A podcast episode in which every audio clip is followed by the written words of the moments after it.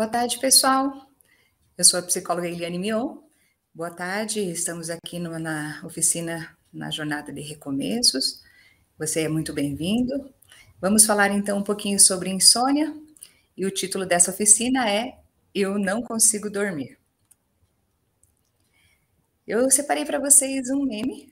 Esse meme é um meme que tem na internet, bem conhecido, e lá diz: Perdeu o sono?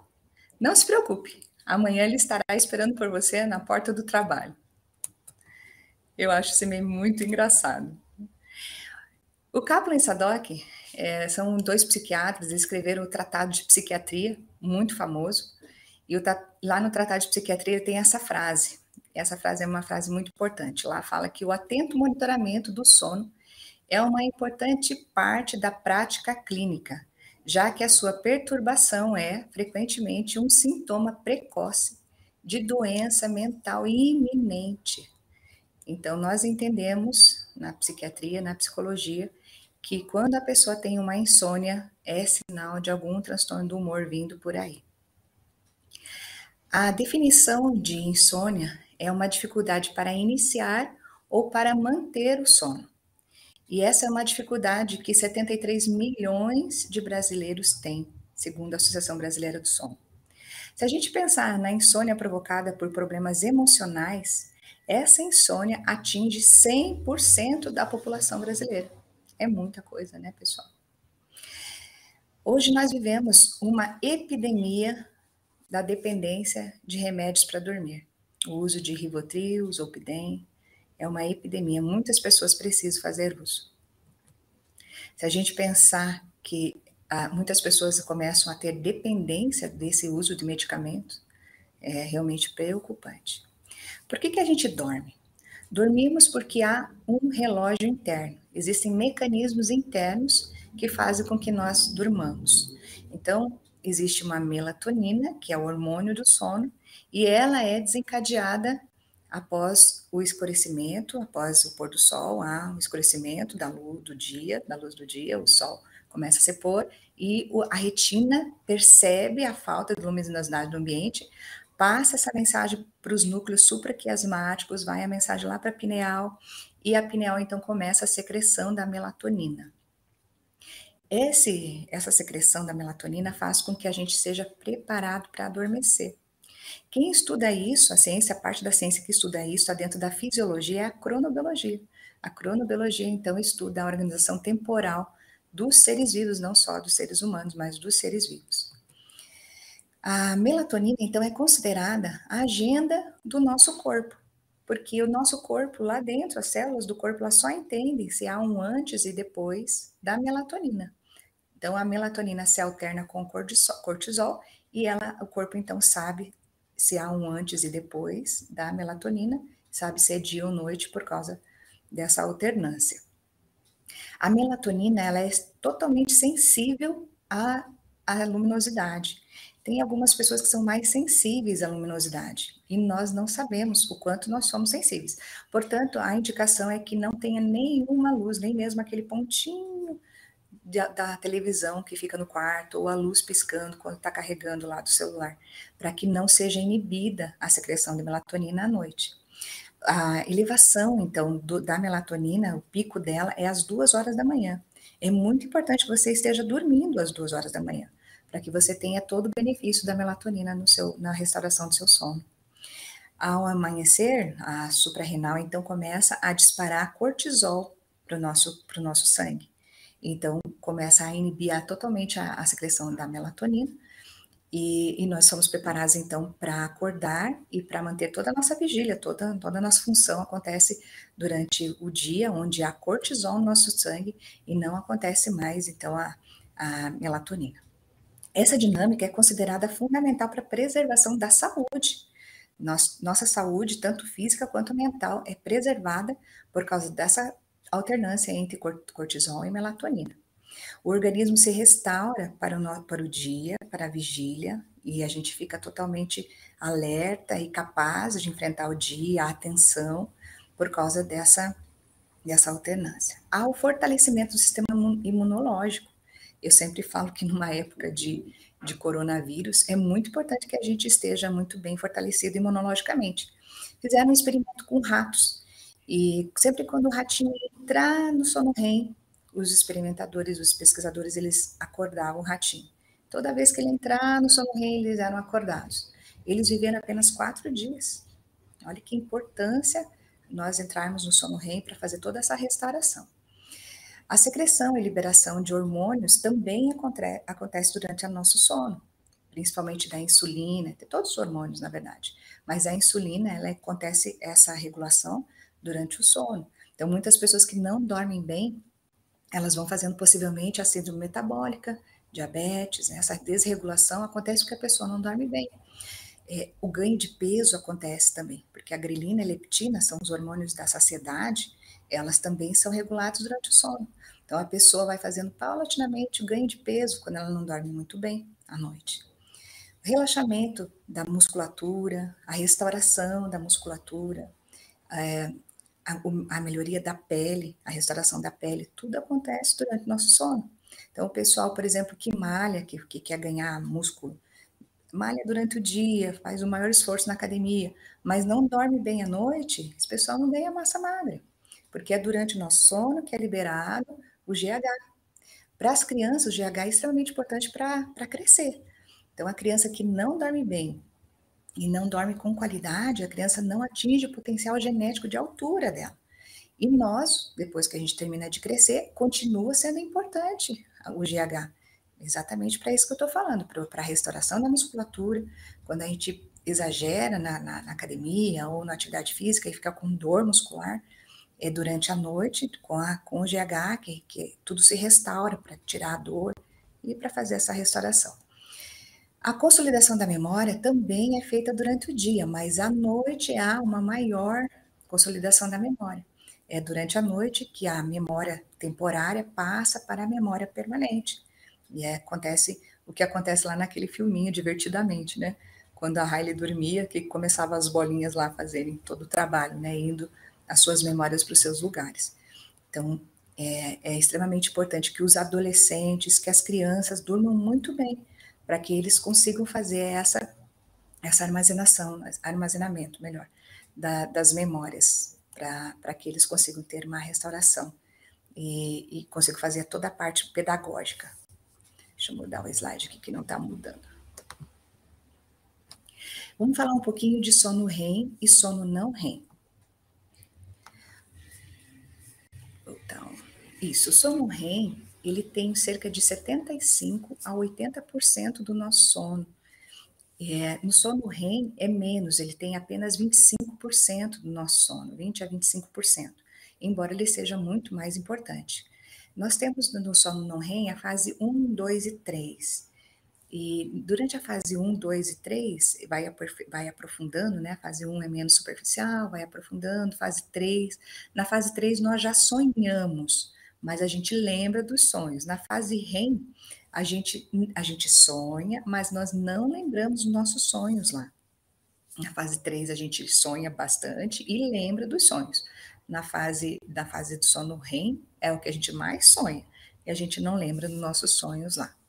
Na fase REM, no Rapid Eyes Movement, é uma intensa atividade cerebral. É como se fosse a vigília. Quando a gente faz o traçado polissonográfico, é as mesmas ondas cerebrais, muito parecidas, porque nós temos uma, um imenso número de, de oxigênio sendo usado pelo, pelo cérebro, porque é muito, é muita atividade cerebral. É, também a conciliação de, de, memória acontece, como eu falei para vocês, na maioria do tempo no sono REM. É, a depressão e a narcolepsia fazem com que o sono REM seja diminuído. Né? Então, tem menos, menos tempo ainda de sono REM. Ou seja, a pessoa tem muito cansaço, falta de memória. Por quê? Porque não fica tanto tempo no sono REM. Como curiosidade, o bebezinho, até os quatro meses, ele fica só no sono REM. Ele não faz a fase 1, 2 e 3 do sono. Ele entra direto no sono REM. Pode ver que quando o bebezinho dorme, a gente já vê o olhinho dele mexendo lá dentro, né? Que coisa interessante. Por quê? Porque ele precisa desses primeiros quatro meses para fazer um intenso desenvolvimento do cérebro dele. Que coisa linda, perfeita, né? Que Deus fez com a gente. Eu quero passar o slide seguinte.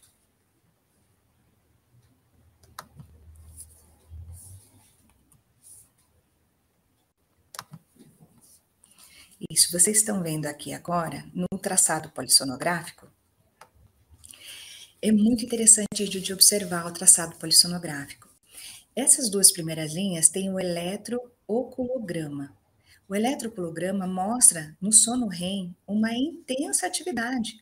Olha que interessante, né? A onda é muito, mostra uma intensidade de, de atividade. No eletromiograma, mostra que o sono REM, nós não temos nenhuma atividade nos músculos, nada, é zero no, no sono REM. E no eletroencefalograma, como eu falei para vocês, uma intensa atividade, é como se estivéssemos acordados. Né? Que eu acho lindo né, a gente observar isso. Vamos passar. O que a gente pode mudar, então, é essa arquitetura do nosso sono? Várias coisas podem mudar essa arquitetura do sono. A cafeína e psicotrópicos, psicotrópicos são todos os medicamentos que atuam diretamente no nosso sistema nervoso central. A cafeína é um deles. Né? A cafeína, ela pode não mudar a quantidade de sono, porque algumas pessoas falam para mim, nossa, eu tomo café e durmo tranquilamente, né? Você pode dormir a quantidade em horas, mas você não faz a qualidade de sono que deveria fazer.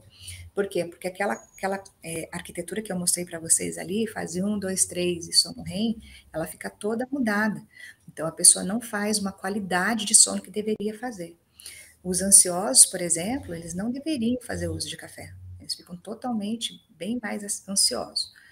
Então, a cafeína faz uma mudança na arquitetura, os psicotrópicos fazem mudança, embora os psicotrópicos sejam necessários serem usados em alguns momentos da vida da gente, mas são usados e são retirados logo em seguida. O envelhecimento faz uma mudança na arquitetura do sono. Os idosos percebem muitas vezes que eles dormem menos, né, menos com menos qualidade. Por isso, às vezes é indicado fazer o uso da melatonina sintética, as pessoas acima de 60 anos, porque a melatonina, na verdade, ela é um hormônio. Então, como todos os hormônios do corpo, ela chega num momento, ela começa a decair a, a secreção. Então, às vezes a pessoa é indicado que ela faça uma reposição. O trabalho noturno, por causa da, da alternância dos turnos, a gente vai falar daqui a pouquinho, ela faz com que o corpo fique né, todo é, mudado, e, enfim, a pessoa fica com dificuldade na, na, arquitetura do sono. Os cochilos durante o dia também fazem uma mudança na arquitetura. Os cochilos durante o dia, eles são muito bem-vindos para os adolescentes. Os adolescentes, eles têm um atraso de fase, eles ficam vespertinos, eles têm muita dificuldade de dormir cedo e acordar cedo. Então, para eles sim é muito indicado fazer o que a gente chama de power nap, né? Uma sonequinha depois do almoço, porque para eles estudar depois dessa, dessa soneca faz com que ah, os índices de, de, depois de melhoria de, de cognição ali, né, as, as, taxas melhoram muito, né? Os estudos mostram que eles ficam estudam é, quando eles estudam depois de uma soneca eles ficam muito bons ali em atenção, em, em capacidade cognitiva. Todas as funções cognitivas ficam muito boas depois da soneca. É, a insônia, a hipersonia, as parassonias, as dissonias, todos esses transtornos do sono também influenciam negativamente na, na arquitetura do sono. Vamos ver se a gente consegue mudar o slide aqui de novo.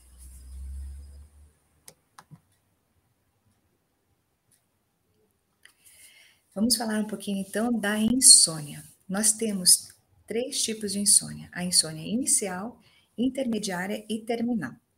A insônia inicial ela é uma demora para pegar no sono e está relacionada a estresse e ansiedade.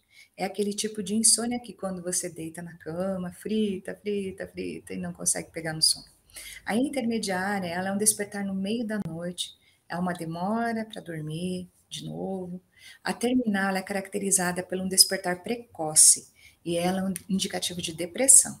Há também quadros mistos de humor, né? Quando a pessoa tem ansiedade, também tem depressão, e essas insônias se confundem. A pessoa demora para pegar no sono, acorda no meio da noite, depois acorda muito cedo ainda pela manhã. Então, imagine que essa pessoa fica bem baqueada no dia seguinte, né? Fica muito sonolenta. E a pessoa pode evoluir de um tipo de insônia para outra no decorrer, né? Se a pessoa não trata, ela vai evoluindo. Eu gostaria de falar rapidamente ainda por, por, a, da hipersonia. A hipersonia também é uma é um transtorno do humor que tem acometido muitas pessoas.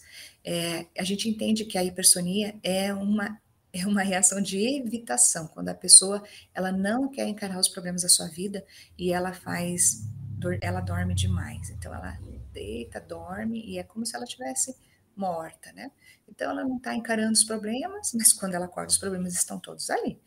E, e ela, muitas pessoas fazem esse tipo de transtorno do humor.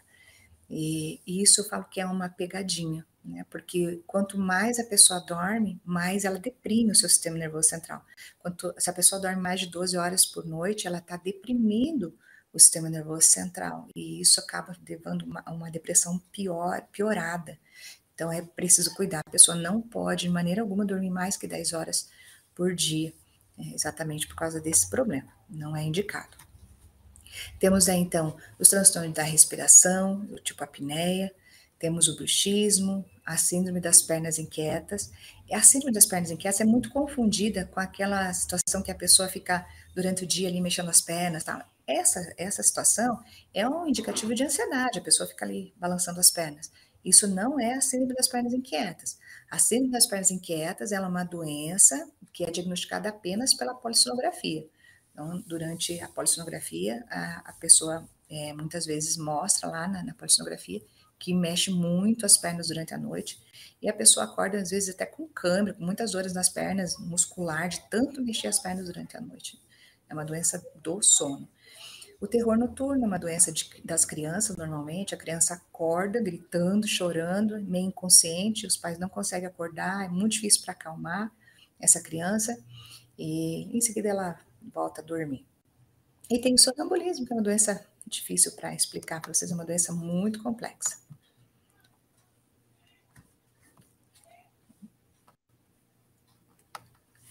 O que, que pode causar a privação do sono? O sono é uma doença muito incapacitante sobre o humor, a gente entende o humor na psicologia e na psiquiatria como um estado de ânimo basal, não é aquela coisa da, da piada, né? É como, é, é, é como se fosse é, o que deixa a pessoa bem ou mal durante o dia. Então, não dormir influencia negativamente, obviamente, todos nós sabemos disso, né? O desempenho, o rendimento da, de uma pessoa. Aumento da irritabilidade, mau humor, e, e, isso leva a problemas sociais, né? a pessoa acaba tendo muitos problemas né, familiares, de amigos, no trabalho, a incapacidade de concentração, há problemas de memória, pois não, não, não concretiza a memória, muita falta de energia, aparência debilitada, né? a pessoa vai perdendo, né, é, tem sonolência, enfim, a pessoa fica, não consegue é, dar conta das suas, das suas necessidades de trabalho, de estudo, Falei já um pouquinho para vocês da ingestão alimentar, é, alimentar aumentada, ela fica com incapacidade no dia seguinte de escolher alimentos saudáveis, exatamente pelaquela situação que eu falei para vocês da grelina da leptina. A pessoa fica, é como se fosse um, um mecanismo de vou me compensar, já que eu não dormi bem à noite, então agora eu vou chutar o pau da barraca, vou escolher alimentos gordurosos e doces agora. Né? E estados mais graves de, de privação de sono pode levar a pessoa à desorganização do ego, delírios, alucinações e até a morte, como eu falei para vocês daquele experimento com ratinhos. Se associa ao aumento de risco de acidente de trabalho. Tem pessoas que às vezes saem da balada e vão para trabalhos perigosos com, com máquinas, e tem muitos acidentes, pessoas perdem partes do corpo e às vezes perdem até a própria vida. Acidentes na rodovias nem fale, né? Acontece bastante. Trabalhos noturnos há um conflito de sincronização muito grande na ritmicidade corporal, que é agravado pela alternância dos ciclos de trabalho. Se a pessoa trabalhasse só de noite, sempre, o corpo dela ia se regular. Ou só, né, que a pessoa trabalha só de dia, como nós fazemos, o corpo está regulado desse jeito. Ou então, no trabalho noturno, a pessoa só trabalhar sempre, até nos finais de semana. Mas acontece que a pessoa, às vezes, no final de semana não trabalha, né, tem os dias de folga, e isso deixa o corpo totalmente enlouquecido, né? O relógio entra em parafuso lá dentro. Essas alterações, elas cronicamente é, realizadas, é, elas trazem inúmeros problemas de, de saúde. Eu sempre digo que é aquele percentual, aquele adicional que a pessoa ganha por trabalhar no, no serviço noturno, é para gastar com remédio e com médicos.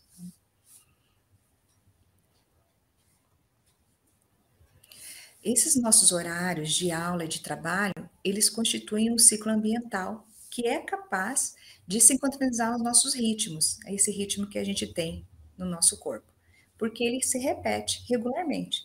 Os nossos finais de semana e, e as nossas férias, por exemplo, eles mostram para nós a capacidade, a inteligência do nosso organismo de administrar ah, os, tempos os tempos ambientais diferentes. É, por exemplo, final de semana, a gente normalmente não obedece nossos horários sociais. A gente vai dormir bem mais tarde e na segunda-feira a gente sente a diferença, né? Mas o que acontece? Em seguida, nosso corpo já se regulariza, né? se regulariza e mostra para a gente que a gente tem uma capacidade bem grande de organização dos nossos ritmos corporais. Isso a gente chama, na verdade, de jet lag social.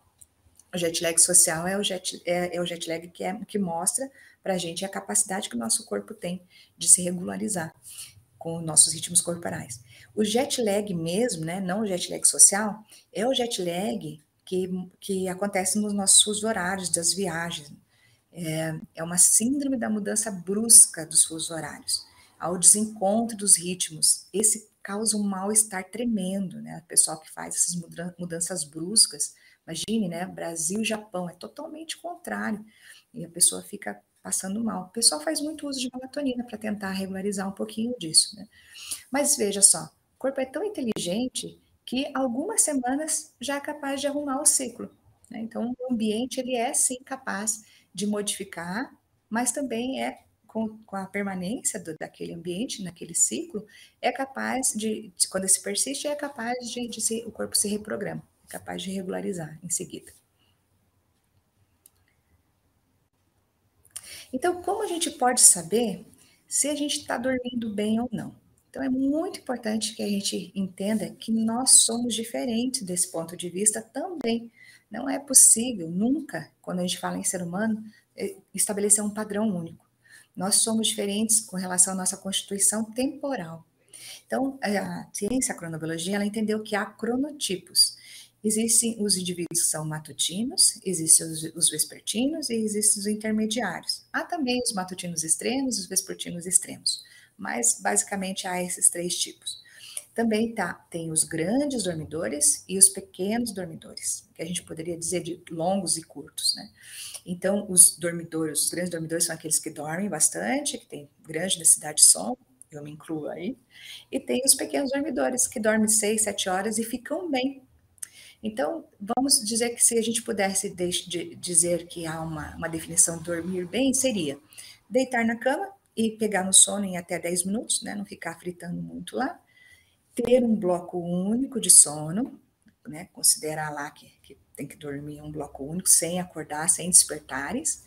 Dormir, então, 7 a 8 horas seria uma média né, de sono, a gente precisa considerar os pequenos dormidores e os grandes, sim, mas vamos dizer uma média.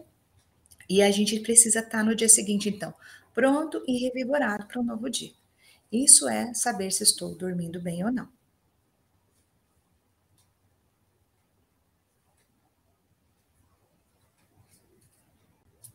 Vamos falar um pouquinho sobre higiene do sono.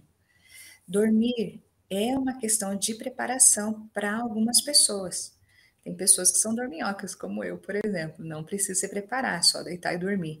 Mas algumas pessoas que têm dificuldade de sono, elas precisam se preparar, sim. Então, a terapia cognitivo-comportamental para insônia, por exemplo, trabalha muito com, com a higiene do sono. Então, primeiro, um ambiente precisa ter silêncio, precisa ter ausência total de luz, como eu falei para vocês, algumas pessoas são mais sensíveis à, à, à, luz e daí inibe a melatonina, então precisa ter ausência de luz, pois não sabemos quem é mais sensível ou não, então é melhor deixar uh, o ambiente bem escuro.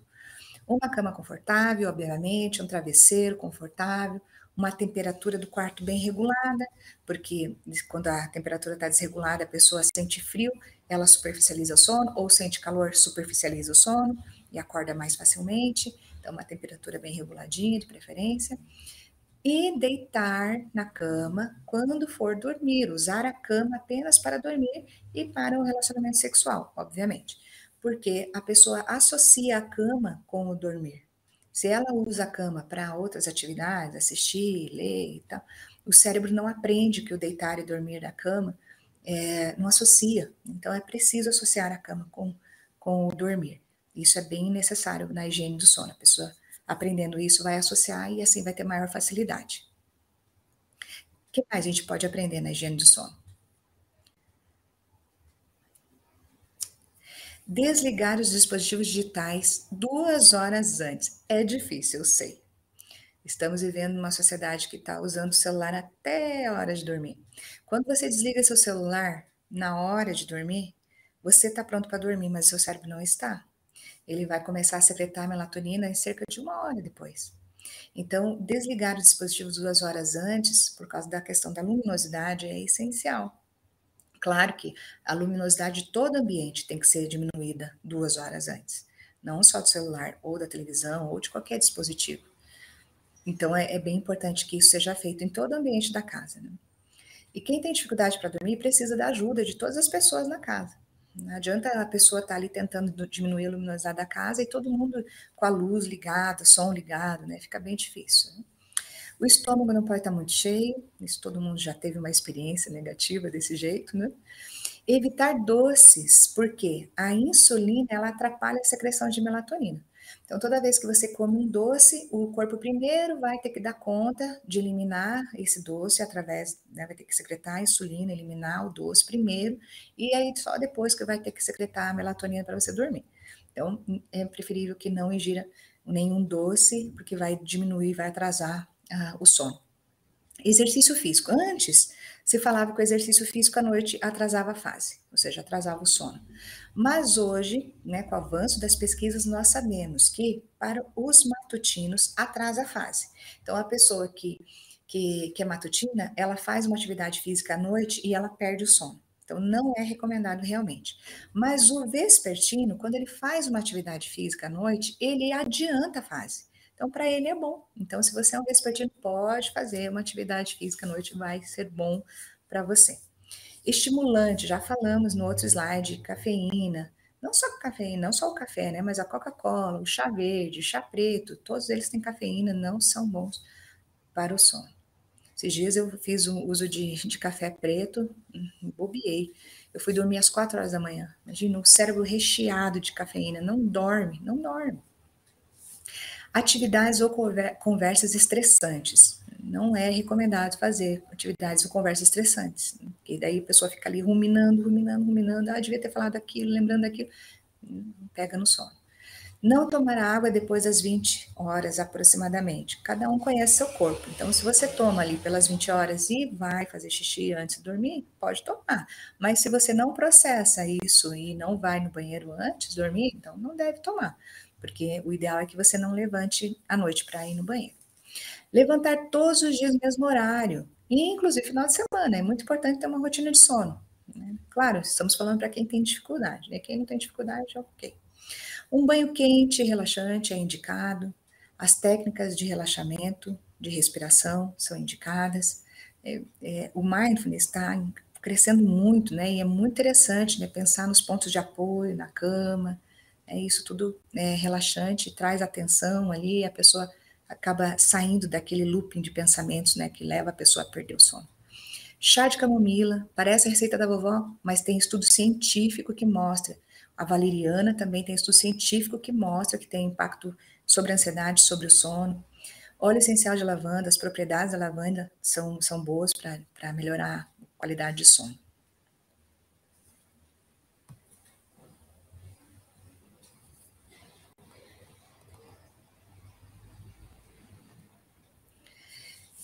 Pessoal, a saúde física e mental, ela é extremamente importante, porque ela prepara os nossos neurônios para a gente ter mais discernimento da vontade de Deus para a gente. Deus só se comunica conosco através da nossa mente. E a gente precisa ter nossa mente bem limpa. A gente precisa de saúde para isso. É muito importante que a gente durma com qualidade, para que a gente tenha a nossa mente bem limpa, bastante saúde, para que Deus se comunique com a gente. E apesar então da gente não conhecer todas as funções do nosso sono, o certo é que a gente passa um terço da nossa vida dormindo. E é muito importante que a gente durma com bastante qualidade. Desejo a todos que vocês durmam muito bem. Até mais. Obrigado pela atenção de todos.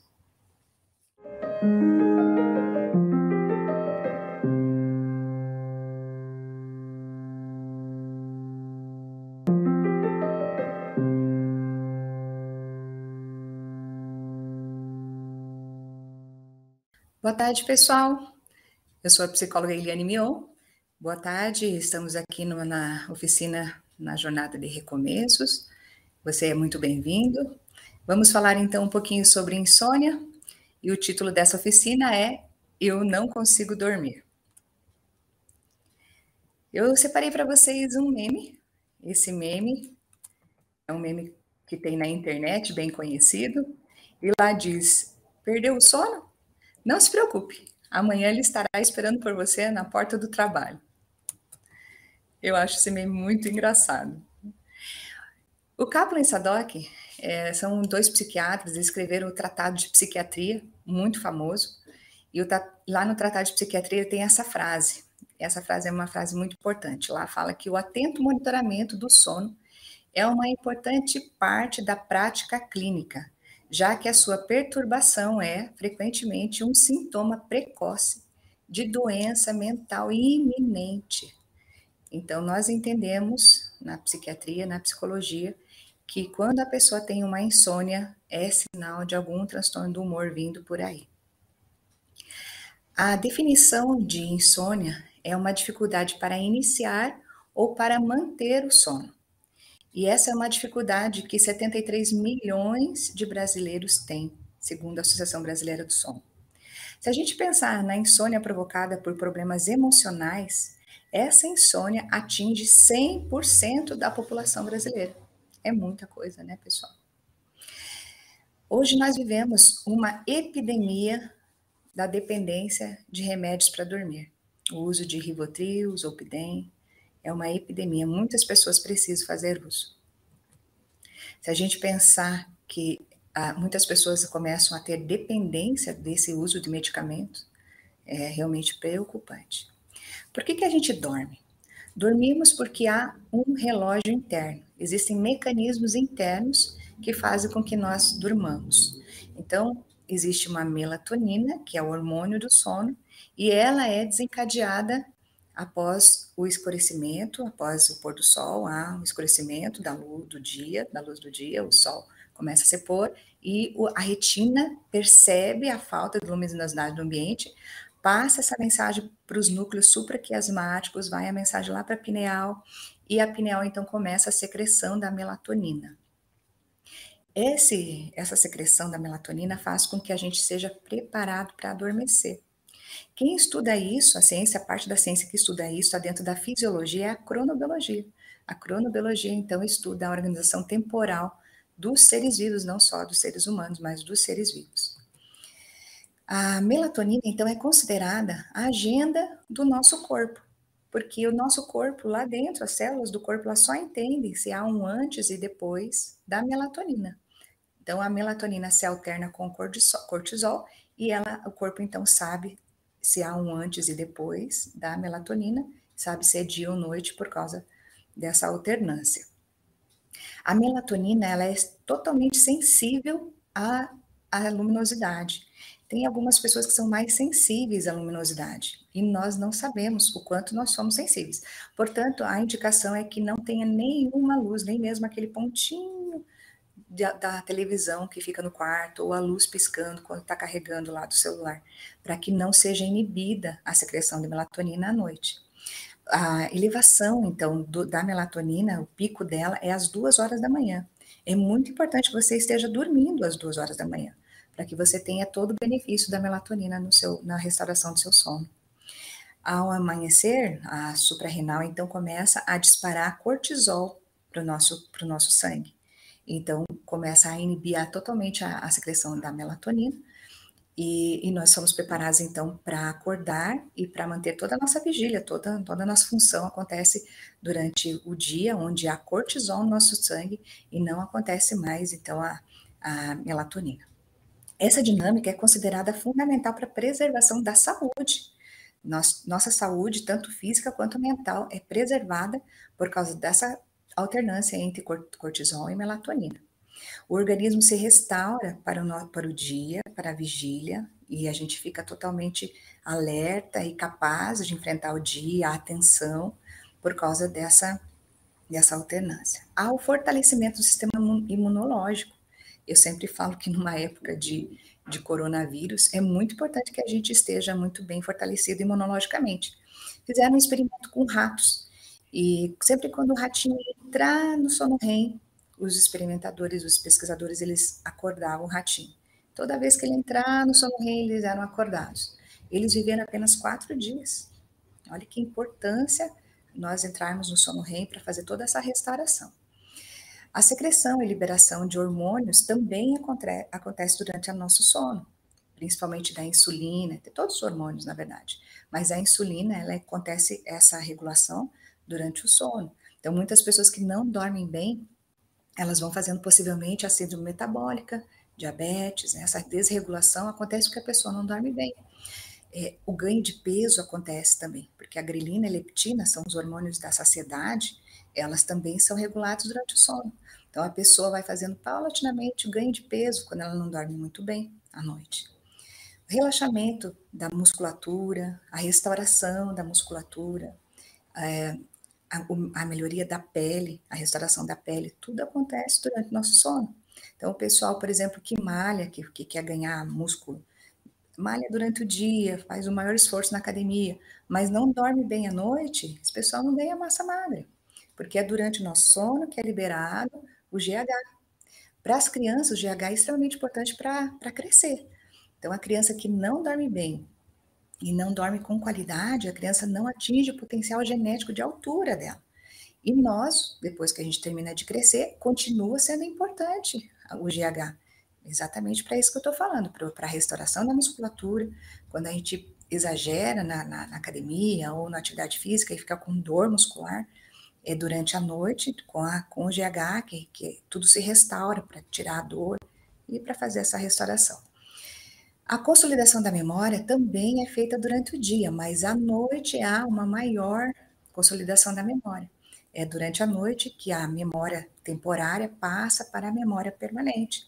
E é, acontece o que acontece lá naquele filminho Divertidamente, né? Quando a Riley dormia, que começava as bolinhas lá fazerem todo o trabalho, né? Indo as suas memórias para os seus lugares. Então, é, é extremamente importante que os adolescentes, que as crianças durmam muito bem, para que eles consigam fazer essa, essa armazenação, armazenamento, melhor, da, das memórias, para que eles consigam ter uma restauração e, e consigam fazer toda a parte pedagógica. Deixa eu mudar o slide aqui que não está mudando. Vamos falar um pouquinho de sono REM e sono não REM. Então, isso, sono REM ele tem cerca de 75 a 80% do nosso sono. É, no sono REM é menos, ele tem apenas 25% do nosso sono, 20 a 25%, embora ele seja muito mais importante. Nós temos no sono não REM a fase 1, 2 e 3. E durante a fase 1, 2 e 3, vai, vai aprofundando, né? A fase 1 é menos superficial, vai aprofundando, fase 3. Na fase 3, nós já sonhamos mas a gente lembra dos sonhos. Na fase REM, a gente, a gente sonha, mas nós não lembramos dos nossos sonhos lá. Na fase 3, a gente sonha bastante e lembra dos sonhos. Na fase, na fase do sono REM, é o que a gente mais sonha, e a gente não lembra dos nossos sonhos lá. Na fase REM, no Rapid Eyes Movement, é uma intensa atividade cerebral. É como se fosse a vigília. Quando a gente faz o traçado polissonográfico, é as mesmas ondas cerebrais, muito parecidas, porque nós temos uma, um imenso número de, de oxigênio sendo usado pelo, pelo cérebro, porque é muito, é, muita atividade cerebral. É, também a conciliação de, de, memória acontece, como eu falei para vocês, na maioria do tempo no sono REM. É, a depressão e a narcolepsia fazem com que o sono REM seja diminuído.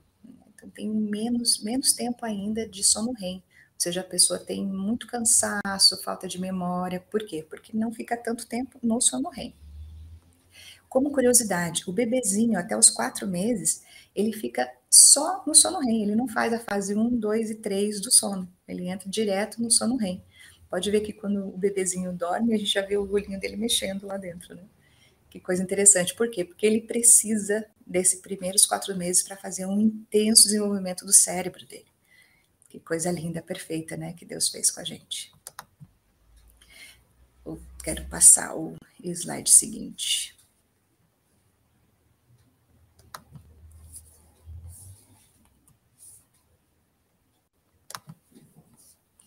Isso, vocês estão vendo aqui agora, no traçado polissonográfico, é muito interessante de observar o traçado polissonográfico.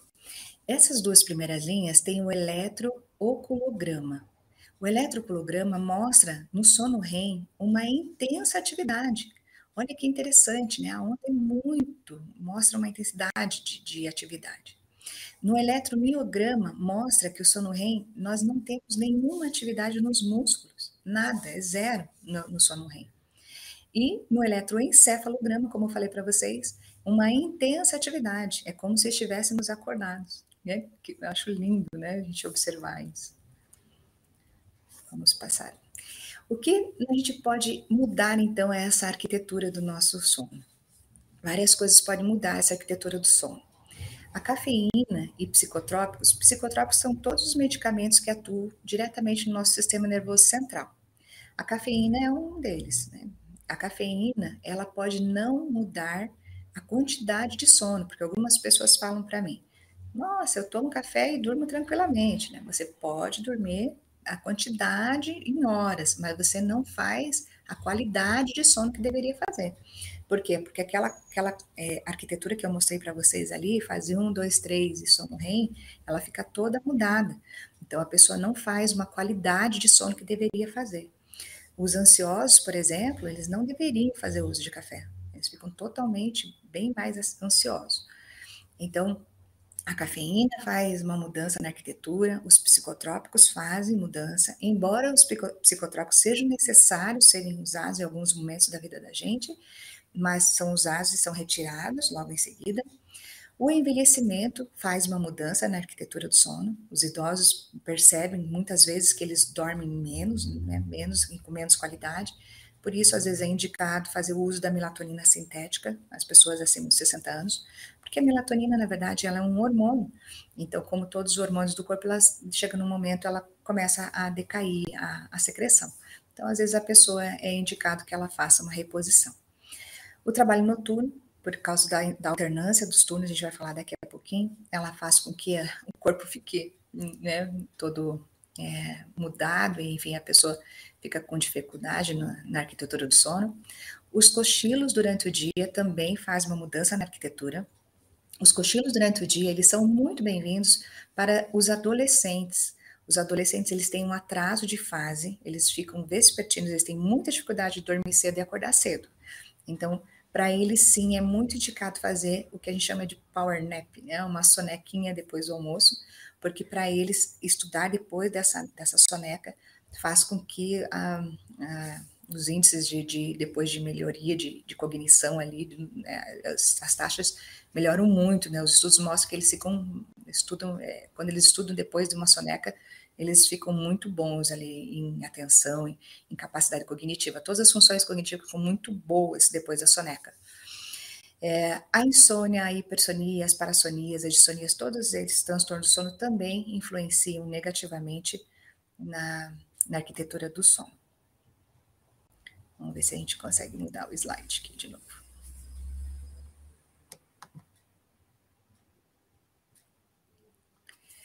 Vamos falar um pouquinho então da insônia. Nós temos três tipos de insônia: a insônia inicial, intermediária e terminal.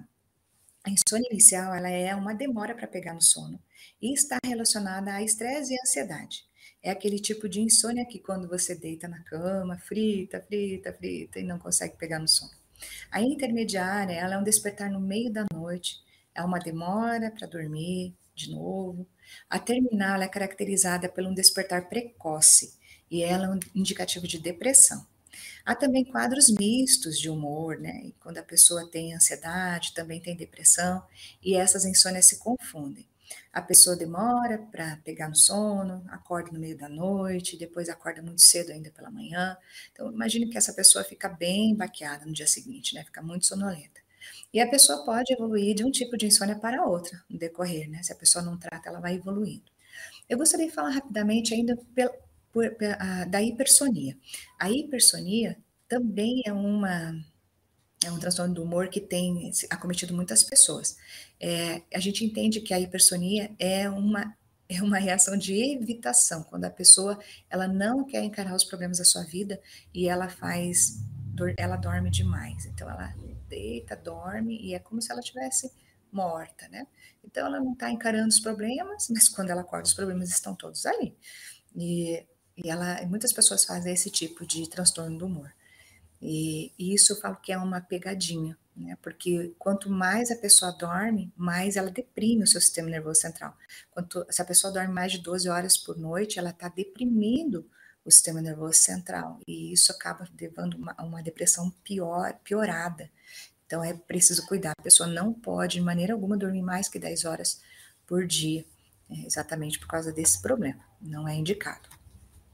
Temos aí, então, os transtornos da respiração, do tipo apneia, temos o bruxismo, a síndrome das pernas inquietas. E a síndrome das pernas inquietas é muito confundida com aquela situação que a pessoa fica durante o dia ali mexendo as pernas, tá? Essa, essa situação é um indicativo de ansiedade, a pessoa fica ali balançando as pernas. Isso não é a síndrome das pernas inquietas. A síndrome das pernas inquietas é uma doença que é diagnosticada apenas pela polissonografia. Então, durante a polissonografia, a, a pessoa é, muitas vezes mostra lá na, na polissonografia que mexe muito as pernas durante a noite e a pessoa acorda às vezes até com câimbra, com muitas dores nas pernas, muscular, de tanto mexer as pernas durante a noite. É uma doença do sono. O terror noturno é uma doença de, das crianças, normalmente. A criança acorda gritando, chorando, meio inconsciente, os pais não conseguem acordar, é muito difícil para acalmar essa criança, e em seguida ela volta a dormir. E tem o sonambulismo, que é uma doença difícil para explicar para vocês, é uma doença muito complexa.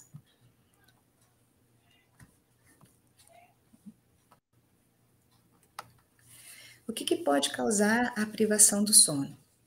O sono é uma doença muito incapacitante sobre o humor. A gente entende o humor na psicologia e na psiquiatria como um estado de ânimo basal, não é aquela coisa da, da piada, né? É como, é, é, é como se fosse é, o que deixa a pessoa bem ou mal durante o dia. Então, não dormir influencia negativamente, obviamente, todos nós sabemos disso, né? O desempenho, o rendimento de uma pessoa. Aumento da irritabilidade, mau humor, e, e, isso leva a problemas sociais, né? a pessoa acaba tendo muitos problemas né, familiares, de amigos, no trabalho, a incapacidade de concentração, há problemas de memória, pois não, não, não concretiza a memória, muita falta de energia, aparência debilitada, né? a pessoa vai perdendo, né, é, tem sonolência, enfim, a pessoa fica, não consegue é, dar conta das suas, das suas necessidades de trabalho, de estudo, Falei já um pouquinho para vocês da ingestão alimentar, é, alimentar aumentada, ela fica com incapacidade no dia seguinte de escolher alimentos saudáveis, exatamente pelaquela situação que eu falei para vocês da grilina da leptina. A pessoa fica, é como se fosse um, um mecanismo de vou me compensar, já que eu não dormi bem à noite, então agora eu vou chutar o pau da barraca, vou escolher alimentos gordurosos e doces agora. Né? E estados mais graves de, de privação de sono pode levar a pessoa à desorganização do ego, delírios, alucinações e até a morte, como eu falei para vocês daquele experimento com ratinhos.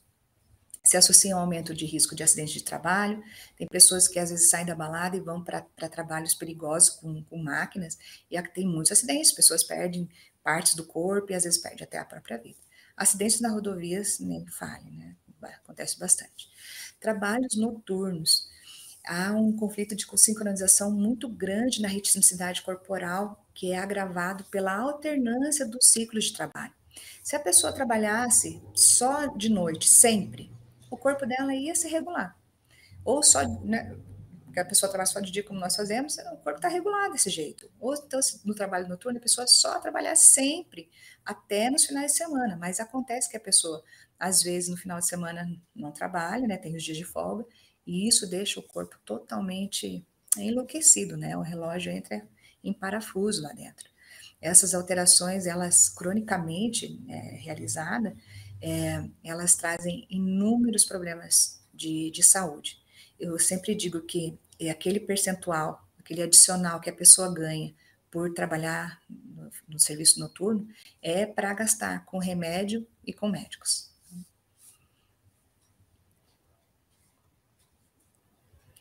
Esses nossos horários de aula e de trabalho, eles constituem um ciclo ambiental que é capaz de sincronizar os nossos ritmos, é esse ritmo que a gente tem no nosso corpo, porque ele se repete regularmente.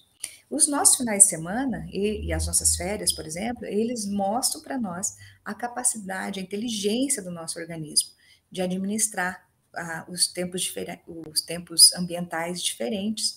É, por exemplo, final de semana, a gente normalmente não obedece nossos horários sociais. A gente vai dormir bem mais tarde e na segunda-feira a gente sente a diferença, né?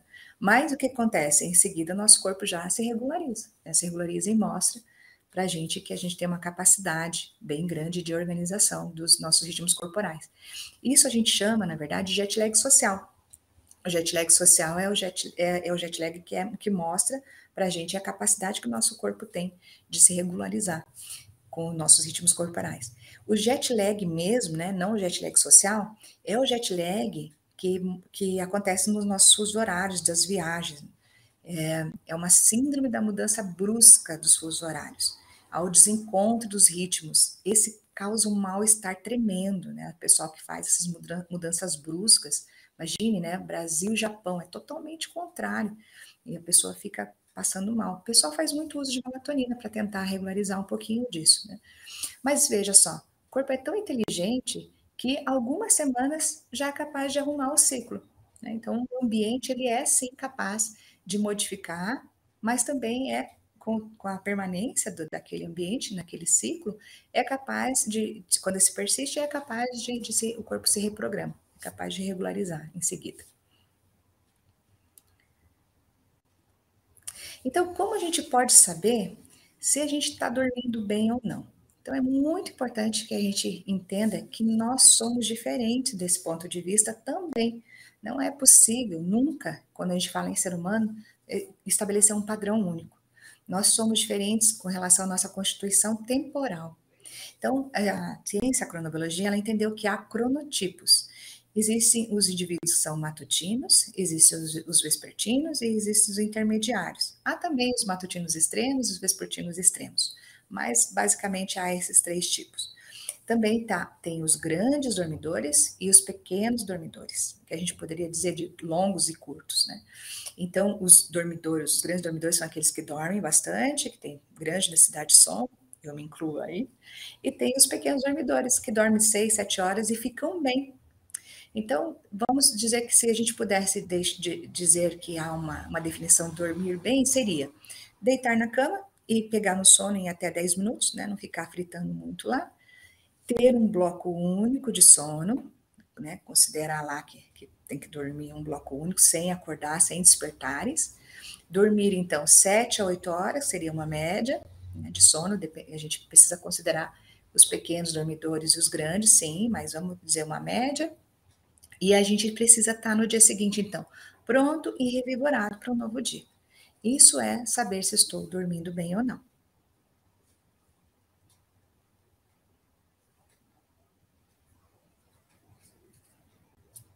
Vamos falar um pouquinho sobre higiene do sono. Dormir é uma questão de preparação para algumas pessoas. Tem pessoas que são dorminhocas, como eu, por exemplo, não precisa se preparar, só deitar e dormir.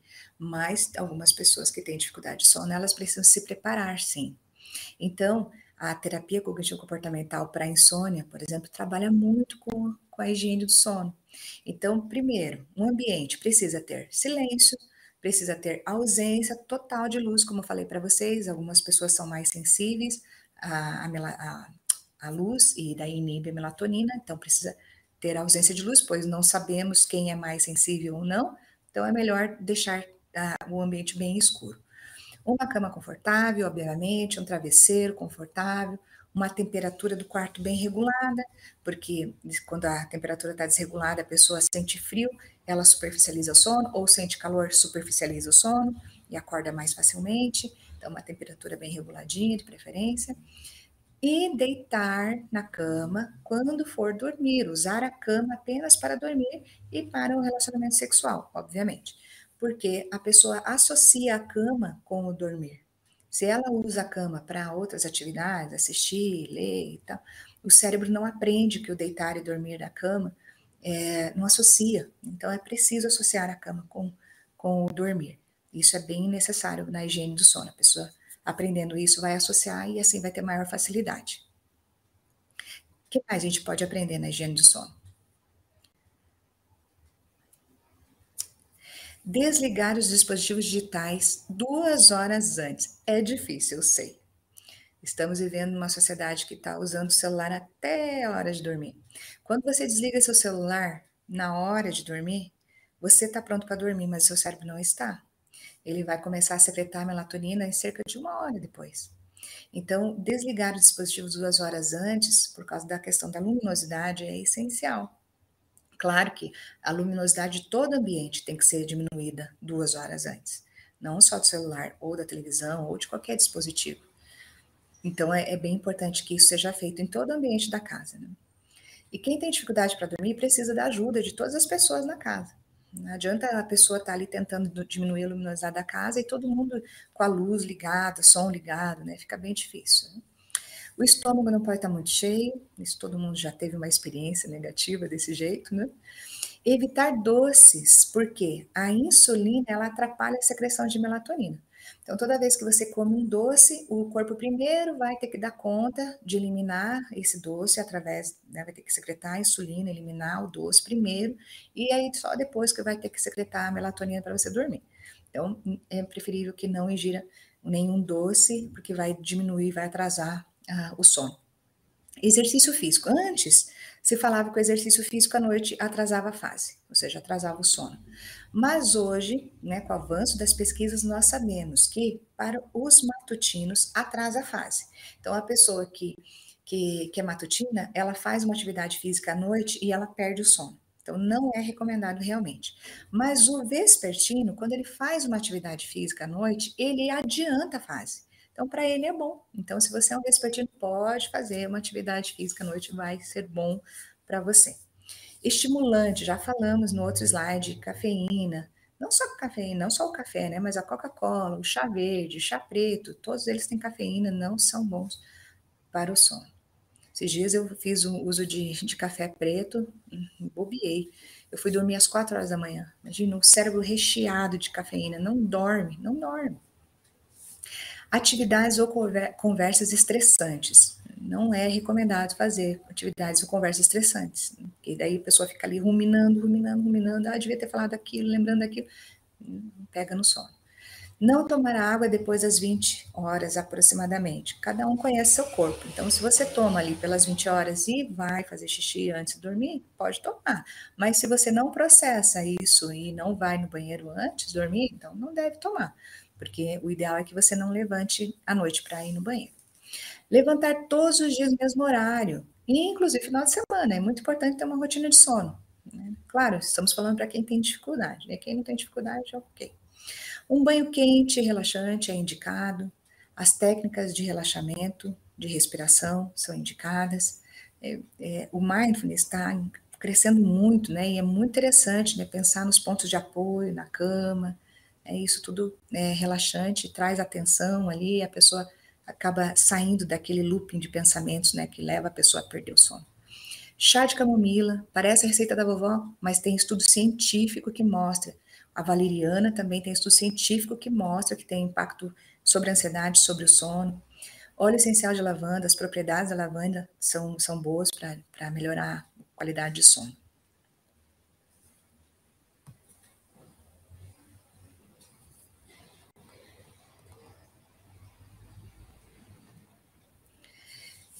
Pessoal, a saúde física e mental, ela é extremamente importante, porque ela prepara os nossos neurônios para a gente ter mais discernimento da vontade de Deus para a gente.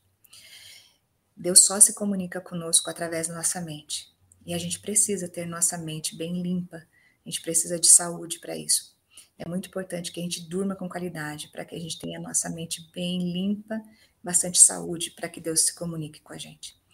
E apesar então da gente não conhecer todas as funções do nosso sono, o certo é que a gente passa um terço da nossa vida dormindo, e é muito importante que a gente durma com bastante qualidade. Desejo a todos que vocês durmam muito bem. Até mais. Obrigado pela atenção de todos.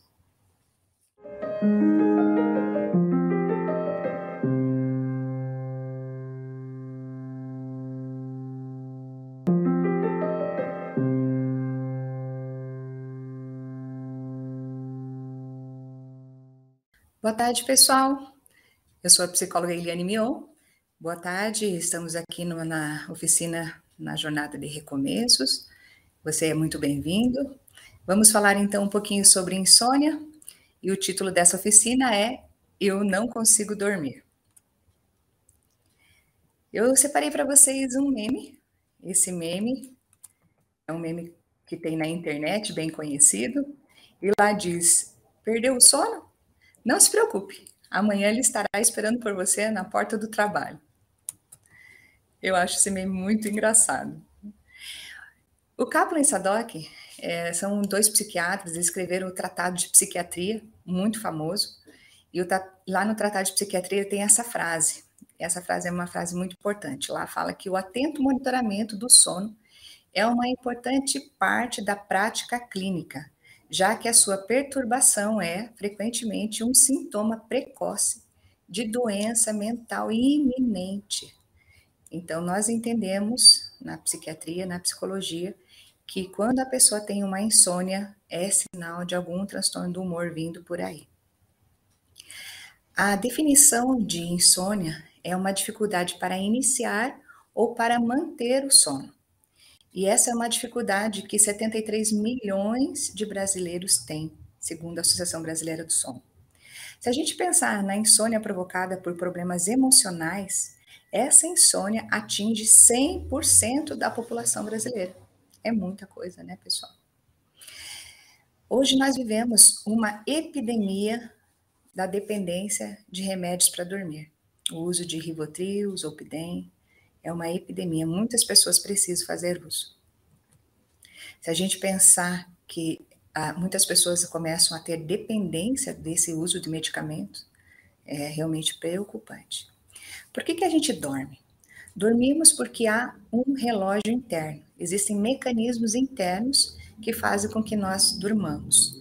Então, existe uma melatonina, que é o hormônio do sono, e ela é desencadeada após o escurecimento, após o pôr do sol, há um escurecimento da luz do dia, da luz do dia, o sol começa a se pôr e a retina percebe a falta de luminosidade do ambiente, passa essa mensagem para os núcleos supraquiasmáticos, vai a mensagem lá para a pineal, e a pineal então começa a secreção da melatonina.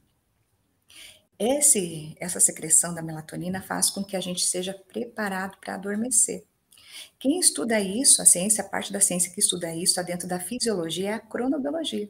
A cronobiologia, então, estuda a organização temporal dos seres vivos, não só dos seres humanos, mas dos seres vivos. A melatonina, então, é considerada a agenda do nosso corpo, porque o nosso corpo, lá dentro, as células do corpo, elas só entendem se há um antes e depois da melatonina. Então, a melatonina se alterna com o cortisol e ela, o corpo, então, sabe se há um antes e depois da melatonina, sabe se é dia ou noite por causa dessa alternância. A melatonina, ela é totalmente sensível à, à luminosidade. Tem algumas pessoas que são mais sensíveis à luminosidade e nós não sabemos o quanto nós somos sensíveis. Portanto, a indicação é que não tenha nenhuma luz, nem mesmo aquele pontinho da, da televisão que fica no quarto ou a luz piscando quando está carregando lá do celular, para que não seja inibida a secreção de melatonina à noite. A elevação, então, do, da melatonina, o pico dela é às duas horas da manhã.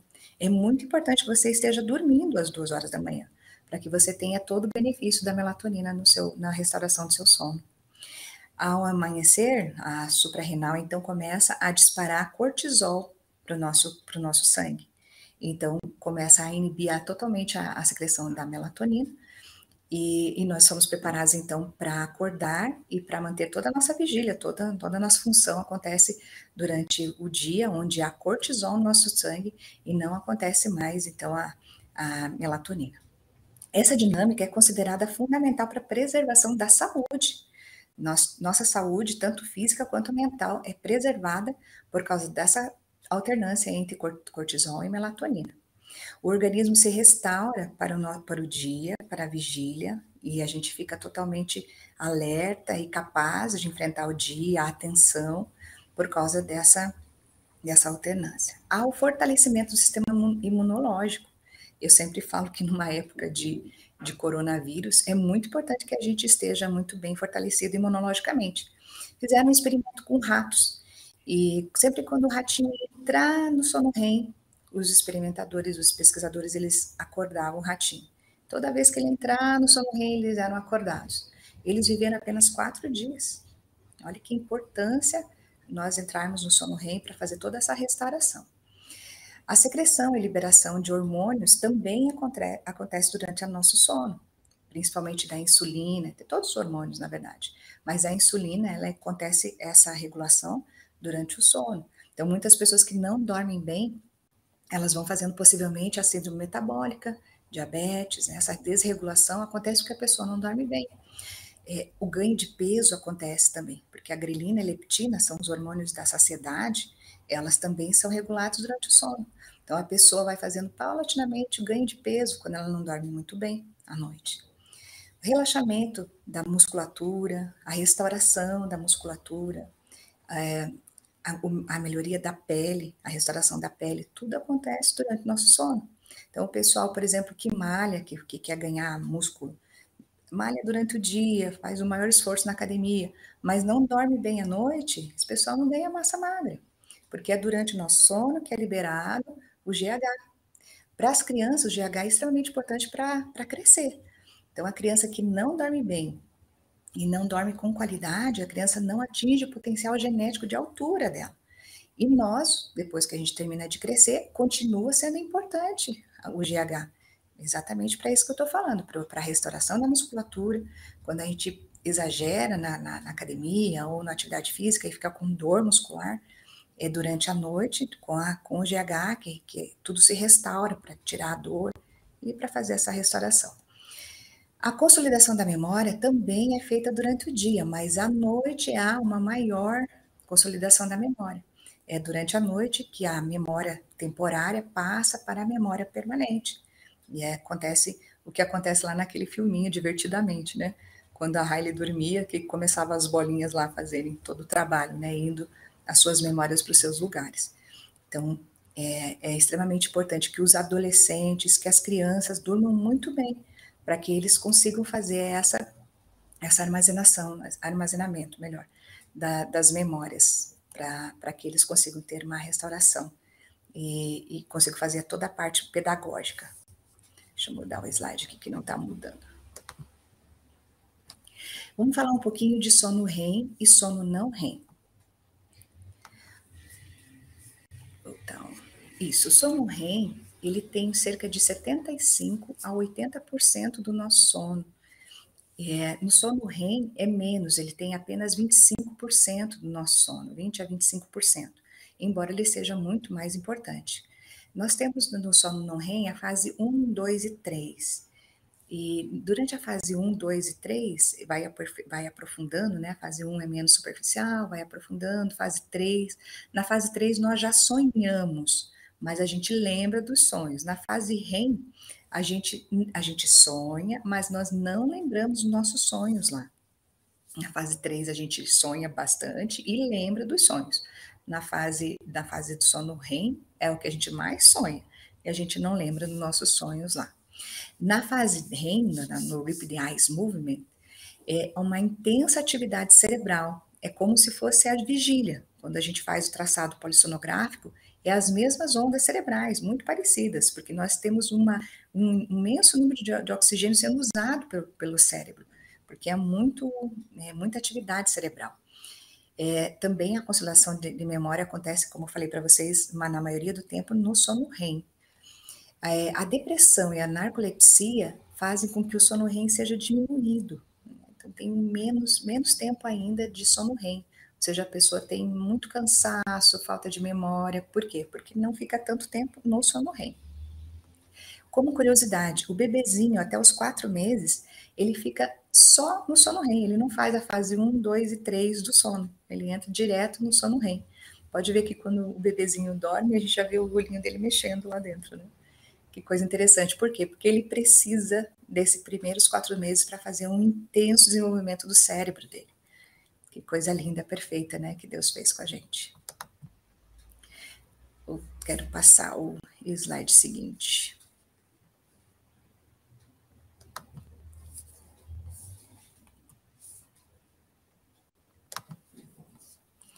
Isso, vocês estão vendo aqui agora, no traçado polissonográfico, é muito interessante de observar o traçado polissonográfico. Essas duas primeiras linhas têm o eletrooculograma. O eletrooculograma mostra no sono REM uma intensa atividade. Olha que interessante, né? A onda é muito, mostra uma intensidade de, de atividade. No eletromiograma, mostra que o sono REM, nós não temos nenhuma atividade nos músculos, nada, é zero no, no sono REM. E no eletroencefalograma, como eu falei para vocês, uma intensa atividade, é como se estivéssemos acordados. Né? Que eu acho lindo né, a gente observar isso. Vamos passar. O que a gente pode mudar, então, é essa arquitetura do nosso sono? Várias coisas podem mudar essa arquitetura do sono. A cafeína e psicotrópicos, psicotrópicos são todos os medicamentos que atuam diretamente no nosso sistema nervoso central. A cafeína é um deles. Né? A cafeína, ela pode não mudar a quantidade de sono, porque algumas pessoas falam para mim, nossa, eu tomo café e durmo tranquilamente, né? Você pode dormir a quantidade em horas, mas você não faz a qualidade de sono que deveria fazer. Por quê? Porque aquela, aquela é, arquitetura que eu mostrei para vocês ali, fase 1, 2, 3 e sono REM, ela fica toda mudada. Então, a pessoa não faz uma qualidade de sono que deveria fazer. Os ansiosos, por exemplo, eles não deveriam fazer uso de café. Eles ficam totalmente bem mais ansiosos. Então, a cafeína faz uma mudança na arquitetura, os psicotrópicos fazem mudança, embora os psicotrópicos sejam necessários serem usados em alguns momentos da vida da gente, mas são usados e são retirados logo em seguida. O envelhecimento faz uma mudança na arquitetura do sono. Os idosos percebem muitas vezes que eles dormem menos, né, menos com menos qualidade. Por isso, às vezes é indicado fazer o uso da melatonina sintética, as pessoas acima de 60 anos, porque a melatonina, na verdade, ela é um hormônio. Então, como todos os hormônios do corpo, ela chega num momento, ela começa a decair a, a secreção. Então, às vezes a pessoa é indicado que ela faça uma reposição. O trabalho noturno, por causa da, da alternância dos turnos, a gente vai falar daqui a pouquinho, ela faz com que a, o corpo fique né, todo é, mudado, enfim, a pessoa fica com dificuldade na, na, arquitetura do sono. Os cochilos durante o dia também faz uma mudança na arquitetura. Os cochilos durante o dia, eles são muito bem-vindos para os adolescentes. Os adolescentes, eles têm um atraso de fase, eles ficam vespertinos, eles têm muita dificuldade de dormir cedo e acordar cedo. Então, para eles sim é muito indicado fazer o que a gente chama de power nap, né? Uma sonequinha depois do almoço, porque para eles estudar depois dessa, dessa soneca faz com que ah, ah, os índices de, de, depois de melhoria de, de cognição ali, né, as, as, taxas melhoram muito, né? Os estudos mostram que eles ficam estudam é, quando eles estudam depois de uma soneca eles ficam muito bons ali em atenção, em, em capacidade cognitiva. Todas as funções cognitivas ficam muito boas depois da soneca. É, a insônia, a hipersonia, as parassonias, as dissonias, todos esses transtornos do sono também influenciam negativamente na, na arquitetura do sono. Vamos ver se a gente consegue mudar o slide aqui de novo.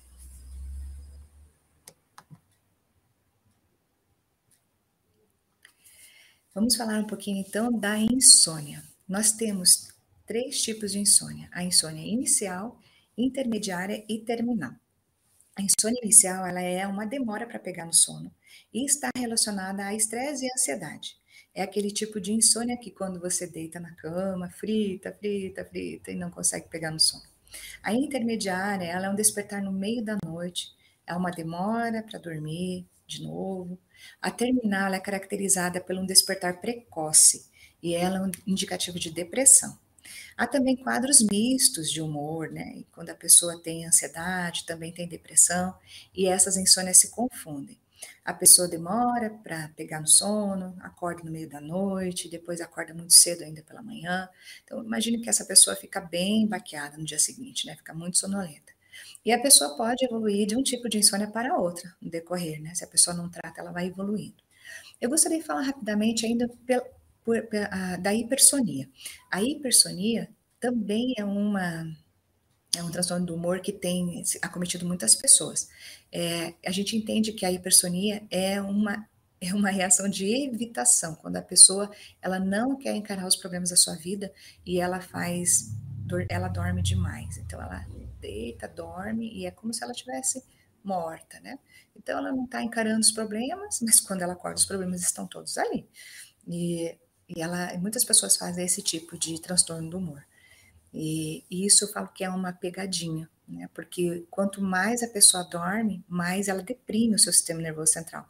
Quanto, se a pessoa dorme mais de 12 horas por noite, ela está deprimindo o sistema nervoso central. E isso acaba levando uma, uma depressão pior, piorada. Então é preciso cuidar. A pessoa não pode, de maneira alguma, dormir mais que 10 horas por dia, é, exatamente por causa desse problema. Não é indicado. Temos aí, então, os transtornos da respiração, do tipo apneia, temos o bruxismo, a síndrome das pernas inquietas. E a síndrome das pernas inquietas é muito confundida com aquela situação que a pessoa fica durante o dia ali mexendo as pernas. Tá? Essa, essa situação é um indicativo de ansiedade, a pessoa fica ali balançando as pernas. Isso não é a síndrome das pernas inquietas. A síndrome das pernas inquietas é uma doença que é diagnosticada apenas pela polissonografia. Então, durante a polissonografia, a, a pessoa é, muitas vezes mostra lá na, na polissonografia que mexe muito as pernas durante a noite e a pessoa acorda às vezes até com câimbra, com muitas dores nas pernas, muscular, de tanto mexer as pernas durante a noite. É uma doença do sono. O terror noturno é uma doença de, das crianças, normalmente. A criança acorda gritando, chorando, meio inconsciente, os pais não conseguem acordar, é muito difícil para acalmar essa criança. E em seguida ela volta a dormir. E tem o sonambulismo, que é uma doença difícil para explicar para vocês, é uma doença muito complexa.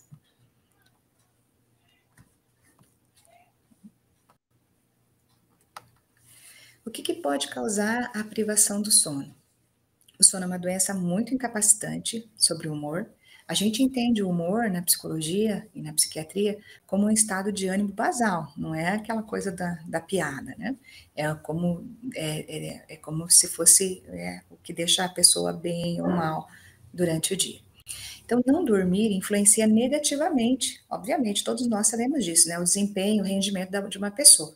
Aumento da irritabilidade, mau humor, e, e, isso leva a problemas sociais, né? a pessoa acaba tendo muitos problemas né, familiares, de amigos, no trabalho, a incapacidade de concentração, há problemas de memória, pois não, não, não concretiza a memória, muita falta de energia, aparência debilitada, né? a pessoa vai perdendo, né, é, tem sonolência, enfim, a pessoa fica, não consegue é, dar conta das suas, das suas necessidades de trabalho, de estudo, Falei já um pouquinho para vocês da ingestão alimentar, é, alimentar aumentada, ela fica com incapacidade no dia seguinte de escolher alimentos saudáveis, exatamente pelaquela situação que eu falei para vocês da grelina da leptina. A pessoa fica, é como se fosse um, um mecanismo de vou me compensar, já que eu não dormi bem à noite, então agora eu vou chutar o pau da barraca, vou escolher alimentos gordurosos e doces agora. Né?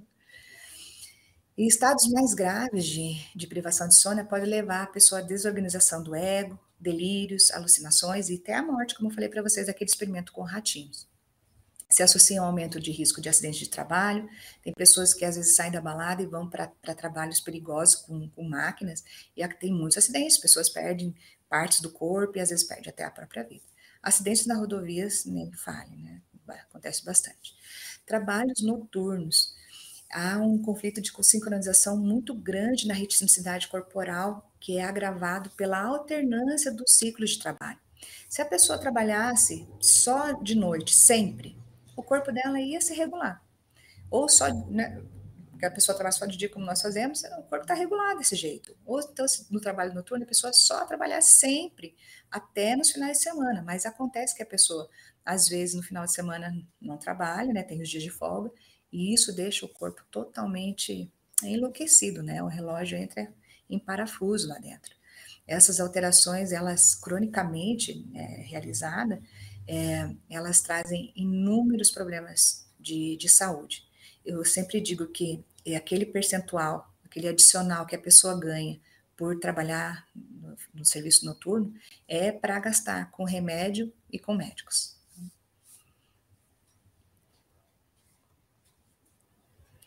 Esses nossos horários de aula e de trabalho, eles constituem um ciclo ambiental que é capaz de sincronizar os nossos ritmos, é esse ritmo que a gente tem no nosso corpo, porque ele se repete regularmente. Os nossos finais de semana e, e as nossas férias, por exemplo, eles mostram para nós a capacidade, a inteligência do nosso organismo de administrar ah, os, tempos os tempos ambientais diferentes. É, por exemplo, final de semana, a gente normalmente não obedece nossos horários sociais. A gente vai dormir bem mais tarde e na segunda-feira a gente sente a diferença, né? Mas o que acontece? Em seguida, nosso corpo já se regulariza, né? se regulariza e mostra para a gente que a gente tem uma capacidade bem grande de organização dos nossos ritmos corporais. Isso a gente chama, na verdade, de jet lag social. O jet lag social é o jet, é, é o jet lag que, é, que mostra para a gente a capacidade que o nosso corpo tem de se regularizar com nossos ritmos corporais. O jet lag mesmo, né, não o jet lag social, é o jet lag que, que acontece nos nossos horários das viagens. É, é uma síndrome da mudança brusca dos fusos horários, ao desencontro dos ritmos. Esse causa um mal-estar tremendo, né? O pessoal que faz essas mudanças bruscas Imagine, né? Brasil e Japão é totalmente contrário. E a pessoa fica passando mal. O pessoal faz muito uso de melatonina para tentar regularizar um pouquinho disso, né? Mas veja só, o corpo é tão inteligente que algumas semanas já é capaz de arrumar o ciclo. Né? Então, o ambiente ele é sim capaz de modificar, mas também é com, com a permanência do, daquele ambiente, naquele ciclo, é capaz de, quando se persiste, é capaz de, de se, o corpo se reprograma capaz de regularizar em seguida. Então, como a gente pode saber se a gente está dormindo bem ou não? Então, é muito importante que a gente entenda que nós somos diferentes desse ponto de vista também. Não é possível, nunca, quando a gente fala em ser humano, é, estabelecer um padrão único. Nós somos diferentes com relação à nossa constituição temporal. Então, a ciência, a cronobiologia, ela entendeu que há cronotipos. Existem os indivíduos que são matutinos, existem os, os, vespertinos e existem os intermediários. Há também os matutinos extremos e os vespertinos extremos, mas basicamente há esses três tipos. Também tá, tem os grandes dormidores e os pequenos dormidores, que a gente poderia dizer de longos e curtos, né? Então, os dormidores, os grandes dormidores são aqueles que dormem bastante, que têm grande necessidade de sono, eu me incluo aí, e tem os pequenos dormidores, que dormem seis, sete horas e ficam bem, então, vamos dizer que se a gente pudesse de dizer que há uma, uma definição de dormir bem, seria deitar na cama e pegar no sono em até 10 minutos, né? Não ficar fritando muito lá.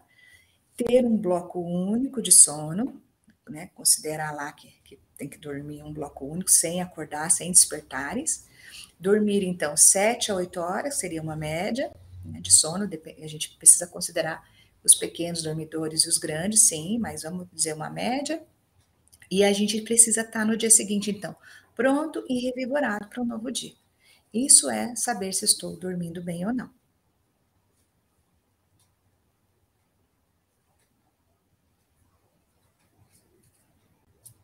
Vamos falar um pouquinho sobre higiene do sono. Dormir é uma questão de preparação para algumas pessoas. Tem pessoas que são dorminhocas, como eu, por exemplo, não precisa se preparar, só deitar e dormir. Mas algumas pessoas que têm dificuldade de sono, elas precisam se preparar, sim. Então, a terapia cognitivo-comportamental para insônia, por exemplo, trabalha muito com, com a higiene do sono. Então, primeiro, um ambiente precisa ter silêncio, precisa ter ausência total de luz, como eu falei para vocês, algumas pessoas são mais sensíveis à, à, à luz e daí inibe a melatonina, então precisa ter ausência de luz, pois não sabemos quem é mais sensível ou não, então é melhor deixar uh, o ambiente bem escuro. Uma cama confortável, obviamente, um travesseiro confortável, uma temperatura do quarto bem regulada, porque quando a temperatura está desregulada, a pessoa sente frio, ela superficializa o sono, ou sente calor, superficializa o sono e acorda mais facilmente. Então, uma temperatura bem reguladinha, de preferência e deitar na cama quando for dormir, usar a cama apenas para dormir e para o relacionamento sexual, obviamente, porque a pessoa associa a cama com o dormir. Se ela usa a cama para outras atividades, assistir, ler e tal, o cérebro não aprende que o deitar e dormir na cama é, não associa. Então é preciso associar a cama com, com o dormir. Isso é bem necessário na higiene do sono. A pessoa aprendendo isso vai associar e assim vai ter maior facilidade. O que mais a gente pode aprender na higiene do sono? Desligar os dispositivos digitais duas horas antes. É difícil, eu sei. Estamos vivendo uma sociedade que está usando o celular até a hora de dormir. Quando você desliga seu celular na hora de dormir, você está pronto para dormir, mas seu cérebro não está. Ele vai começar a secretar melatonina em cerca de uma hora depois. Então, desligar o dispositivo duas horas antes, por causa da questão da luminosidade, é essencial. Claro que a luminosidade de todo ambiente tem que ser diminuída duas horas antes, não só do celular, ou da televisão, ou de qualquer dispositivo. Então, é, é bem importante que isso seja feito em todo o ambiente da casa. Né? E quem tem dificuldade para dormir precisa da ajuda de todas as pessoas na casa. Não adianta a pessoa estar tá ali tentando diminuir a luminosidade da casa e todo mundo com a luz ligada, som ligado, né? Fica bem difícil. Né? O estômago não pode estar muito cheio, isso todo mundo já teve uma experiência negativa desse jeito, né? Evitar doces, porque a insulina ela atrapalha a secreção de melatonina. Então, toda vez que você come um doce, o corpo primeiro vai ter que dar conta de eliminar esse doce através, né, vai ter que secretar a insulina, eliminar o doce primeiro, e aí só depois que vai ter que secretar a melatonina para você dormir. Então, é preferível que não ingira nenhum doce, porque vai diminuir, vai atrasar uh, o sono. Exercício físico. Antes, se falava que o exercício físico à noite atrasava a fase, ou seja, atrasava o sono. Mas hoje, né, com o avanço das pesquisas, nós sabemos que para os matutinos atrasa a fase. Então, a pessoa que, que, que é matutina, ela faz uma atividade física à noite e ela perde o sono. Então, não é recomendado realmente. Mas o vespertino, quando ele faz uma atividade física à noite, ele adianta a fase. Então, para ele é bom. Então, se você é um vespertino, pode fazer uma atividade física à noite, vai ser bom para você. Estimulante, já falamos no outro slide, cafeína. Não só cafeína, não só o café, né? Mas a Coca-Cola, o chá verde, o chá preto, todos eles têm cafeína, não são bons para o sono. Esses dias eu fiz o uso de, de café preto, hum, bobiei. Eu fui dormir às quatro horas da manhã. Imagina, o cérebro recheado de cafeína. Não dorme, não dorme. Atividades ou conversas estressantes. Não é recomendado fazer atividades ou conversas estressantes. E daí a pessoa fica ali ruminando, ruminando, ruminando. Ah, devia ter falado aquilo, lembrando aquilo. Pega no sono. Não tomar água depois das 20 horas aproximadamente. Cada um conhece seu corpo. Então, se você toma ali pelas 20 horas e vai fazer xixi antes de dormir, pode tomar.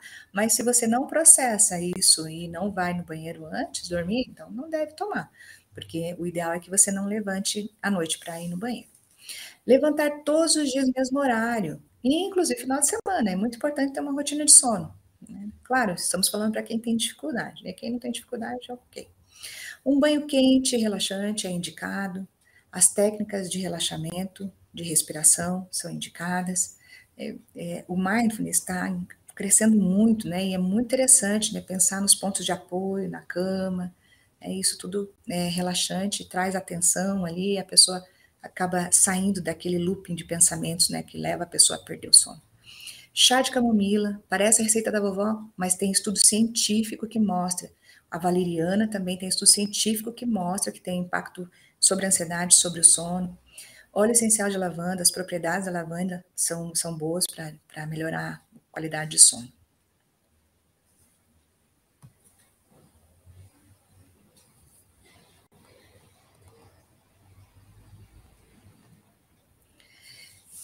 Pessoal, a saúde física e mental, ela é extremamente importante, porque ela prepara os nossos neurônios para a gente ter mais discernimento da vontade de Deus para a gente. Deus só se comunica conosco através da nossa mente. E a gente precisa ter nossa mente bem limpa. A gente precisa de saúde para isso. É muito importante que a gente durma com qualidade, para que a gente tenha a nossa mente bem limpa, bastante saúde, para que Deus se comunique com a gente. E apesar então da gente não conhecer todas as funções do nosso sono, o certo é que a gente passa um terço da nossa vida dormindo. E é muito importante que a gente durma com bastante qualidade. Desejo a todos que vocês durmam muito bem. Até mais. Obrigado pela atenção de todos.